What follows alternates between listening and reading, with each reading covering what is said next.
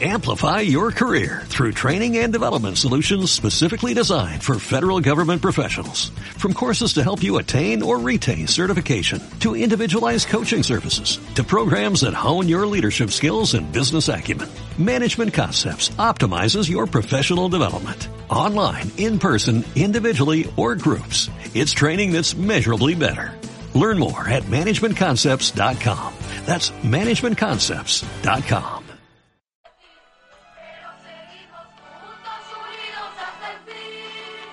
Se pochita su capa, se pochita su capa. ¿Qué tal amigos? ¿Cómo están? Mi nombre es Juan Y Yo soy Alice. y esto es Críticas en Corto. ¿Cómo estás, mi amor? Bien, ¿y tú, Juan?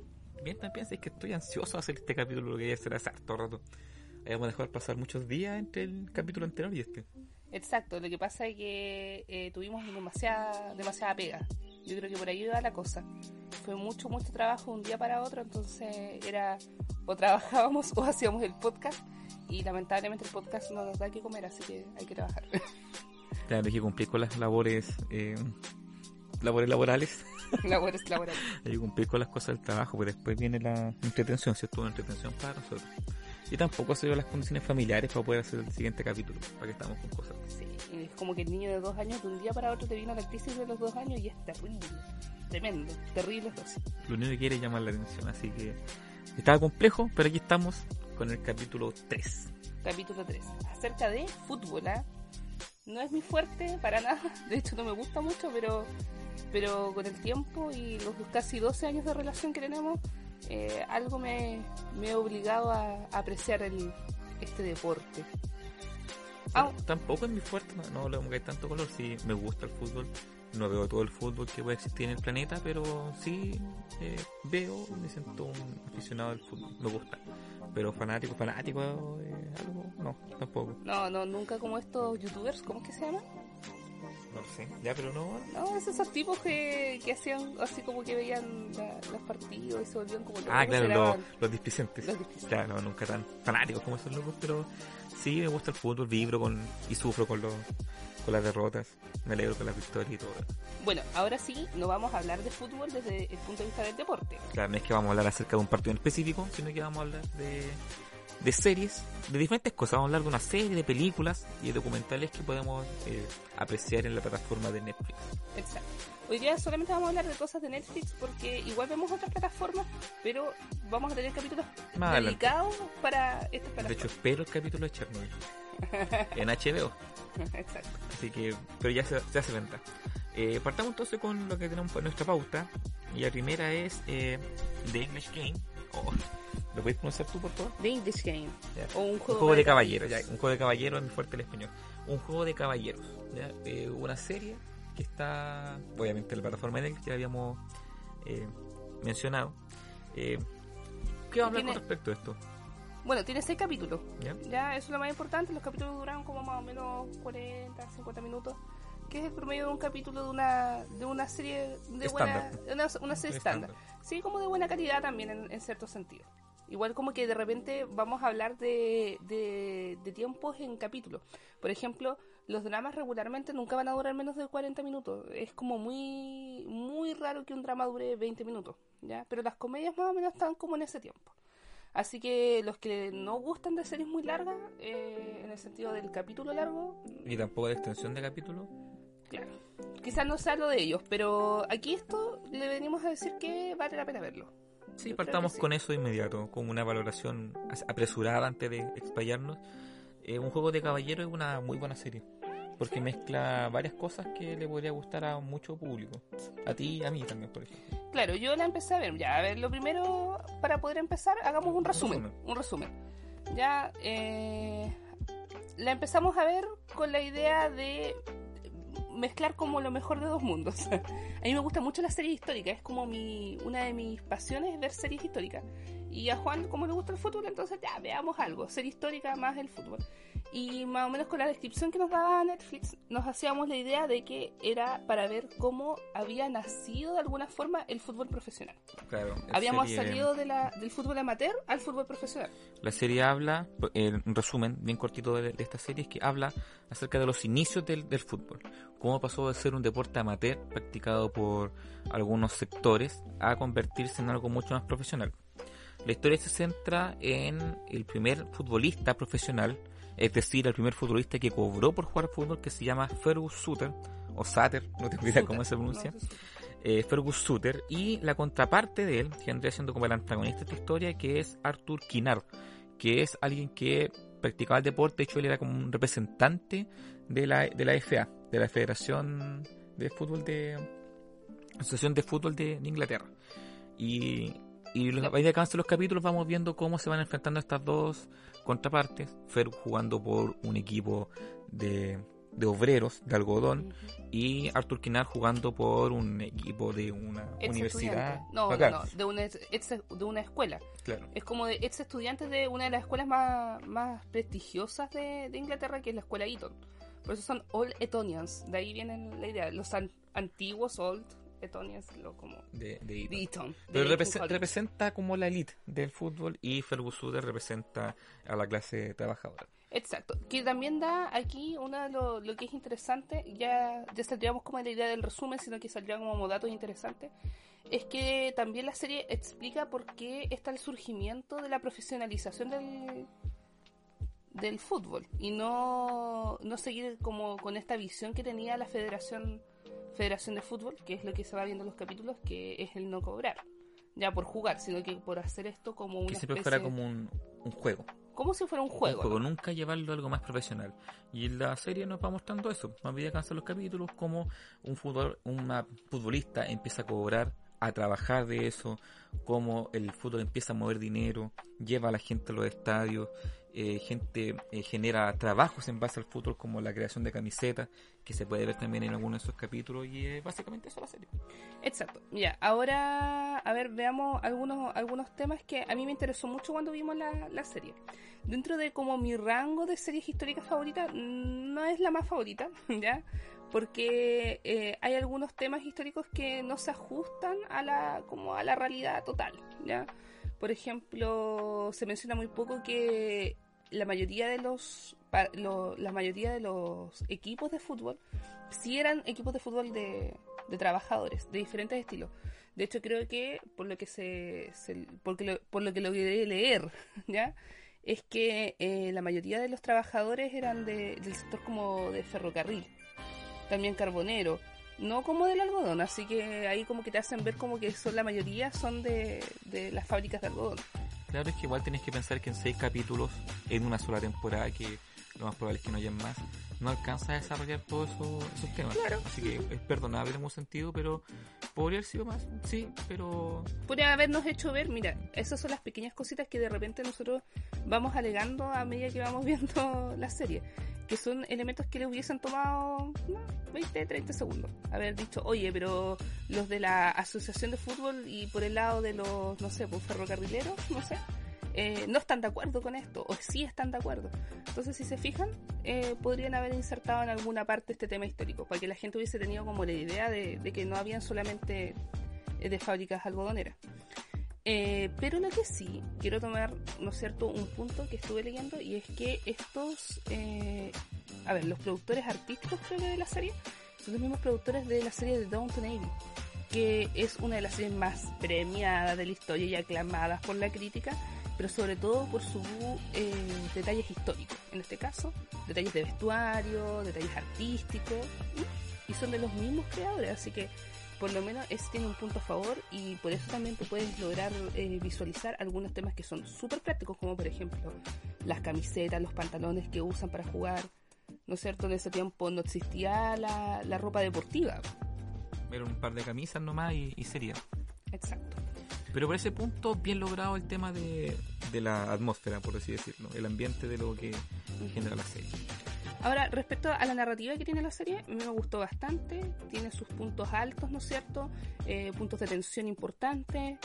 Mm, Se desarrolla bastante bien y se ajusta súper bien a seis capítulos. Así que Sí, en la narrativa, bien. Lo único, esos detallitos que tú mencionabas, por ejemplo, que el, único equipo que uno reconoce es como el Blackburn, que es el equipo donde termina jugando Fergus Suter y logra un campeonato.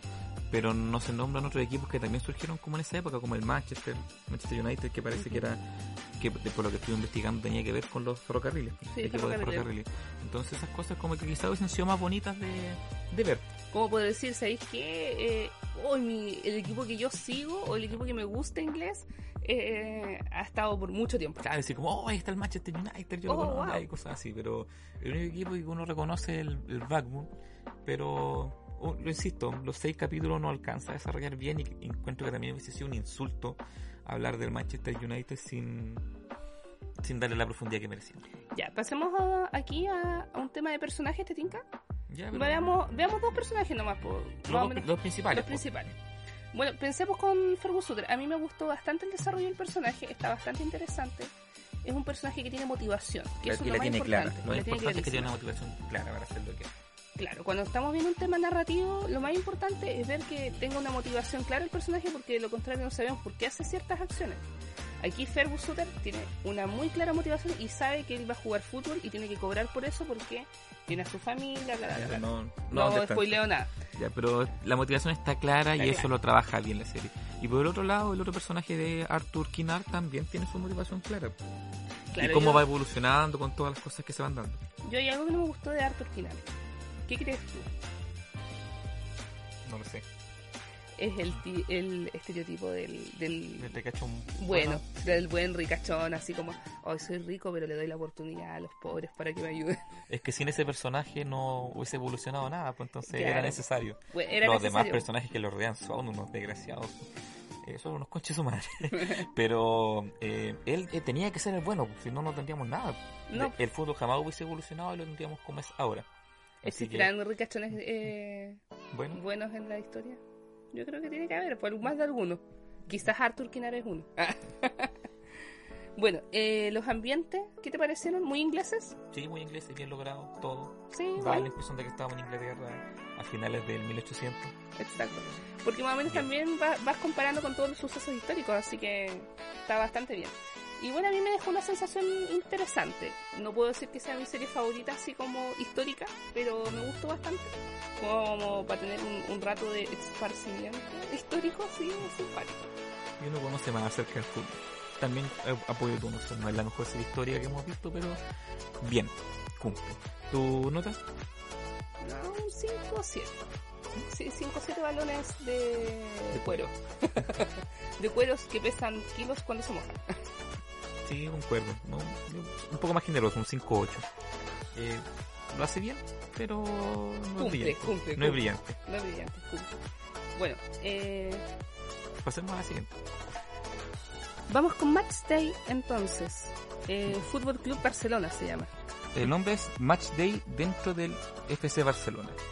Es un documental que consta de 8 episodios, donde nos va mostrando en palabras, o sea, en imágenes bien sencillas, lo que es la vida de estos futbolistas de, de la, de la liga, por así decirlo. Sí, un, bueno, todos sabemos algo de acerca del Barcelona, todos sabemos que el equipazo que es y todos sabemos que su estrellita es Messi. Y de hecho, el que no conoce el Barcelona conoce a Messi y el que no conoce a Messi tiene que saber que es del Barcelona y punto. O sea, no hay mucho misterio en esa en esa en, en esa línea.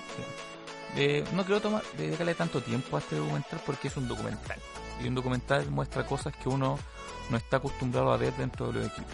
Como por ejemplo que en las ruedas de prensa siempre hay alguien que te dice qué es lo que tienes que decir. Hay un comunicador, eh, muestran a algunos aficionados cómo lo hacen para llegar a ver los partidos, muestran a los utileros y ese tipo de cosas.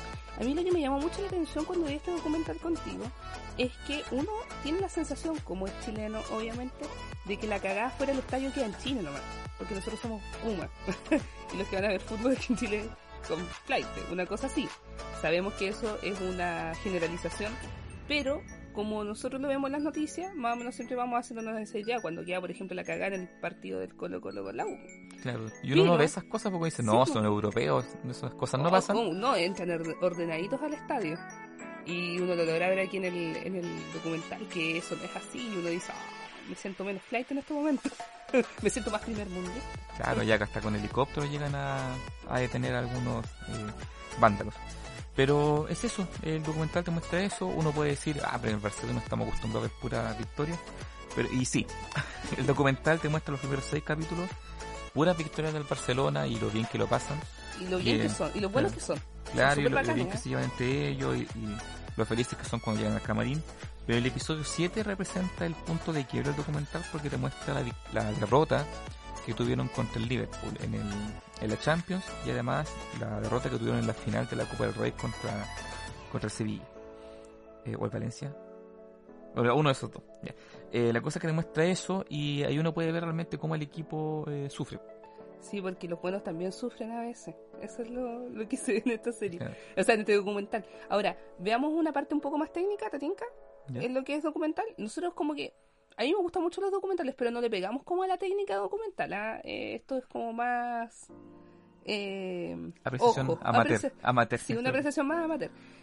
Eh, a ver, la idea como por lo que se ve el documental es que tenga una narración fluida, ¿no es cierto? Eh, que nos muestre una versión de la realidad mucho más documentada que algo ficticio, así que en ese sentido cumple. A mí me gustó bastante porque pudimos ver los camarines, de hecho vimos algo que nos pareció súper interesante, es que cuando entran como En al... el entretiempo se sacan la camiseta y sacan todas las cosas.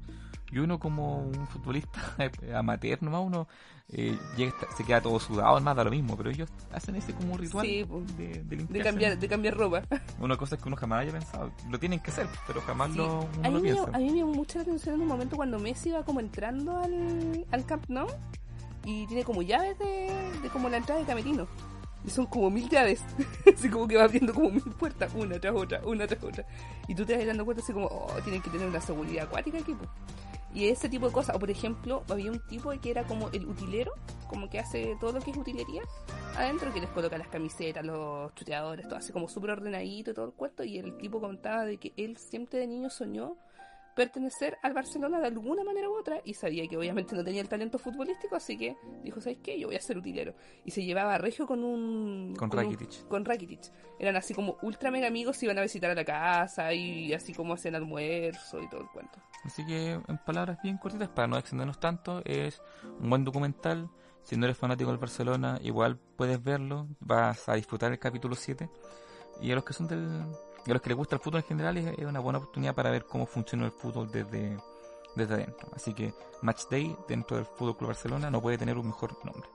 Exacto, porque está dentro de uno de los eh, mejores equipos. Gústale a quien le gusta, gústale a quien le guste, disgústale a quien disguste. Eh, Uno de los y equipos más importantes del mundo. Exacto. Yo, en lo personal, eh, me gustó bastante. Puedo, puedo decir de que entró en una categoría de, de bueno, de buen documental. Más o menos, ¿cuántas le colocas de estrellitas? Les coloco 6. 6 Champions que no pudieron ganar este el año pasado. No, 6 de 7. 6 de 7, no, yo sí, puede ser como un 6 de 7. Está bastante interesante. He visto mejores documentales, sí, pero está bien bueno, me gustó. Es que cumple dentro de los documentales de fútbol, creo que es lo mejor que hemos visto. Y de esta, de esta obra de arte la quiero hablar ahora porque estoy desesperado por hablar de esto. Desde que lo vi dije, oh, esto tiene que aparecer en algún podcast. De hecho, el podcast nace, en esencia, por. Este capítulo nace por. Por, Por hablar de esto, de esta de este sufrimiento de una hora 42. Una de las más recientes eh, adquisiciones de Netflix, mi amigo Alexis. Alexis. Alerci. Oye, No sé por dónde empezar a hablar de esta cagada que vimos. ya, primero, a ver, hagamos un mini resumen. Alexis es un buen súper bacán y súper cuico que apadrina a un cabro chico que es súper pobre, con un padre de mierda. Y... Porque el loco es sumamente humilde. Porque, bueno, es súper humilde. No, no es humilde, es humilde. Mm. y, y eso, po. y de eso trata la película, Julián. No trata de más. De Alexis siendo, puta, el weón más terriblemente bueno de la vida. El- un superhéroe Alexis. Oye, mira, yo, yo hay algo que puedo decirse aquí. Que yo no dudo de que Alexis sea un buen bueno. Te lo digo súper en serio, ¿ah? no, no lo dudo. De hecho, es un buen que se ve bastante así. Pero hay weas en la película, de hecho, que si nosotros hiciéramos como un resumen súper detallado, no queríamos spoilear, obviamente, y di- diríamos, mira, aquí, no sé. No, es que raya lo ridículo. pues, sí. Raya lo ridículo. No, sí, de verdad, yo no sé cómo hablar bien de esta weá. Si es tan re mala. No tengo por dónde salvar esta cuestión. La banda sonora es un asco. Las canciones No. se van repitiendo una y otra vez. Daniel. ¿Mm? Ahí, ahí, ahí está para salvar. A ver, Ay, el, el que hace de papá del. Daniel Muñoz. Daniel Muñoz. Daniel Muñoz. Daniel Muñoz es el mejor personaje de esa película. Ah, pero no me, pero no me- Después lo decís. La banda sonora realmente un asco. Las canciones que se van repitiendo una y otra vez. Creo que lo único bueno es cuando colocan como música andina para hablar de Tocopilla. Pero el resto son canciones charchas. Oye, y lo otro. eh, A ver. Uno de los datos interesantes que tenemos de esta, de esta película es que el, este tipo contrató como a la misma productora que hizo Una Mujer Fantástica. ¿Ya? Pero los tipos, los directores de Una Mujer Fantástica, yo creo que tienen que encontrar la weá tan, tan fuera de foco que el mandaron a otro weón a dirigirla. No, no fue como para ellos un, un placer tener a, a mi amigo Alexis como parte de su... Cuesta, cuesta pensar que después de haber hecho Una Mujer Fantástica, una película ganadora de- del Oscar, se hayan salido con esta weá. Exacto. Eh, Mire, ¿Lo hicieron a propósito? ¿Qué, qué pretendían? No, no, sé. no, mire, vamos a lo que vamos a hacer, vamos a ser súper técnicos. Primero, pensemos, narrativa. La narrativa no tiene lado, esa es, un- es una situación. Cuando tú tienes un foco narrativo, tienes una línea narrativa, entonces vas desarrollando una historia. Aquí la historia supuestamente es de que este pendejo, el Tito, quiere ser eh, futbolista, pero después nos damos cuenta que al parecer no quiere ser futbolista, ¿no es cierto? Sino que el padre es el que lo quiere hacer futbolista. Ya, Ya. Te, te voy a corregir.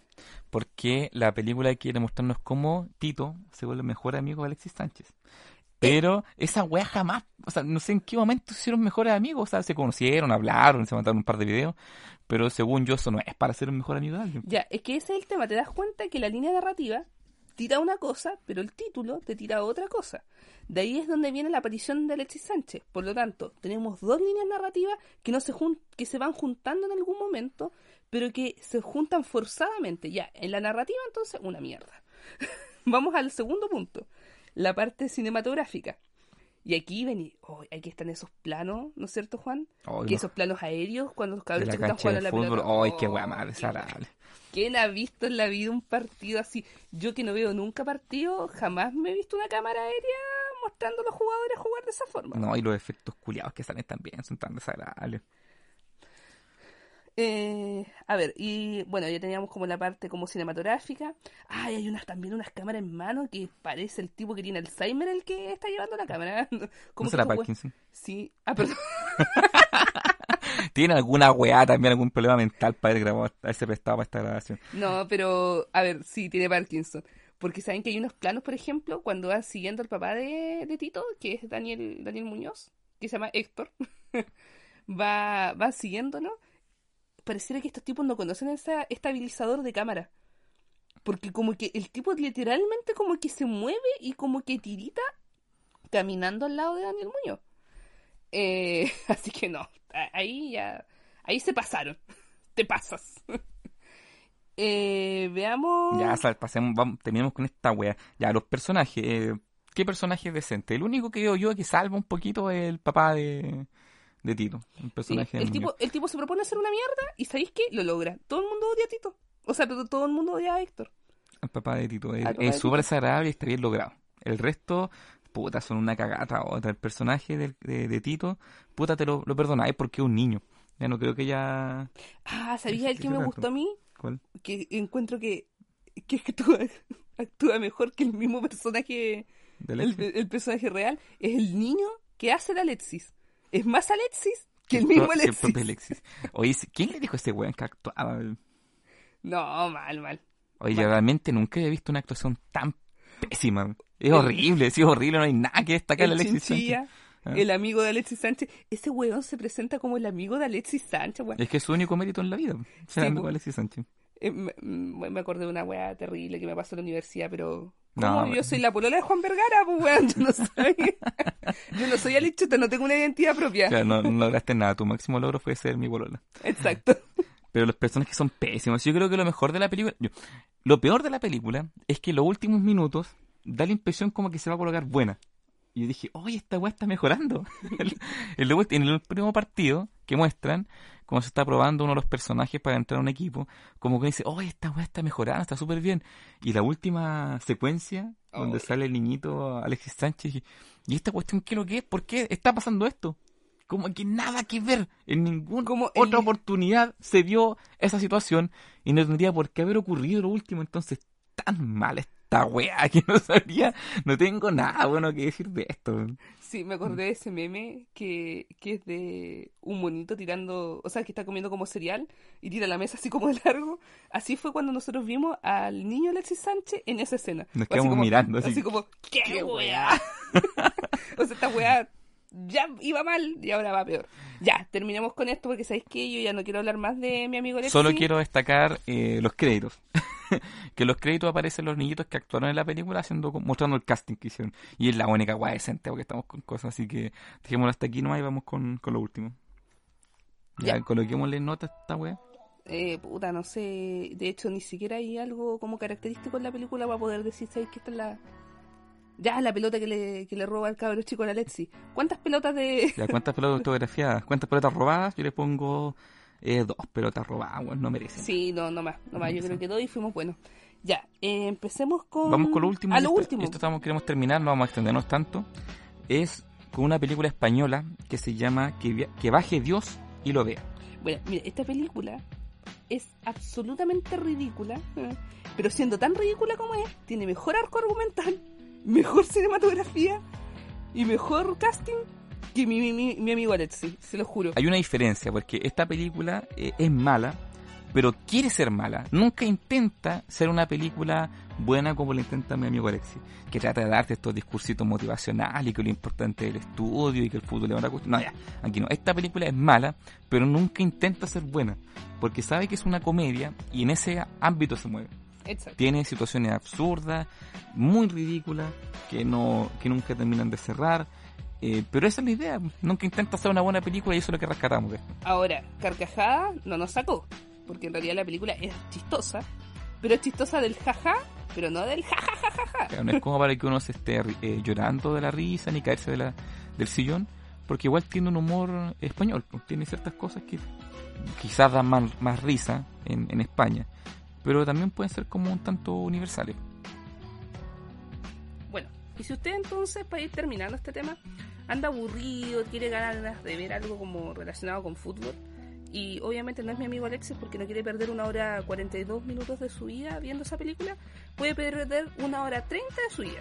Gana 12 minutos viendo que baje Dios y lo vea. Eh, Una película mala, pero que después cumple con, por último, hacer pasar bien el rato. Sí, uno la pasa bien. Obviamente hay otras cosas mejores que ver, pero fútbol, la Champions Clerum, eh, una hora treinta de puras weas nomás ridículas y... No una reguladora de decir, oh, puta la película mala, y no, puta la wea mala, que pasa con. Así que, Puta la wea ridícula, oh, oh, qué ridículo este imbécil, algo así, ya sí, es, es mejor ver esa película que mi amigo Alexi. Eh, ¿Cuántas Champions eh? Champions Clerum? no, yo le pongo como comedia cinco Champions Club. No, yo creo que cuatro. No, no, no es para mucho más, pero Ya re- re- redondeémoslo a 4,5. a 4,5. Y eso, hay más, hay más contenido en Netflix que nosotros no hemos visto en realidad. Por ejemplo, está La Apache, que dicen que es muy buena. ¿eh? Yo no, no la he visto. Tenemos que buscarlo. En algún momento la veremos. Y hay otra que es como del Sutherland, algo así. Ah, Sutherland hasta la muerte también, como un documental. Y otro de Antoine, Gre- de Antoine Grace Griezmann, que también habla acerca de su camino por el Mundial de, de, de Rusia. Así que no, quedarán pendientes para quizás otro capítulo. Otro capítulo. O quizás no. No o quizás sabemos. nunca hagamos esa wea. Exacto, Todo depende. Quizás, de- quizás lo veamos. ¿no? Todo depende de cómo se me vayan dando las cosas. Exacto. Eso, Hay otras cosas que queremos seguir hablando aquí que también son súper interesantes, así que ya no te No sé si más. Quedémonos con eso entonces. sí, quedemos con eso. Ya, Ya. Nos vemos en un próximo capítulo. Chao, chao. Amplify your career through training and development solutions specifically designed for federal government professionals. From courses to help you attain or retain certification, to individualized coaching services, to programs that hone your leadership skills and business acumen, Management Concepts optimizes your professional development. Online, in person, individually, or groups. It's training that's measurably better. Learn more at managementconcepts.com. That's managementconcepts.com.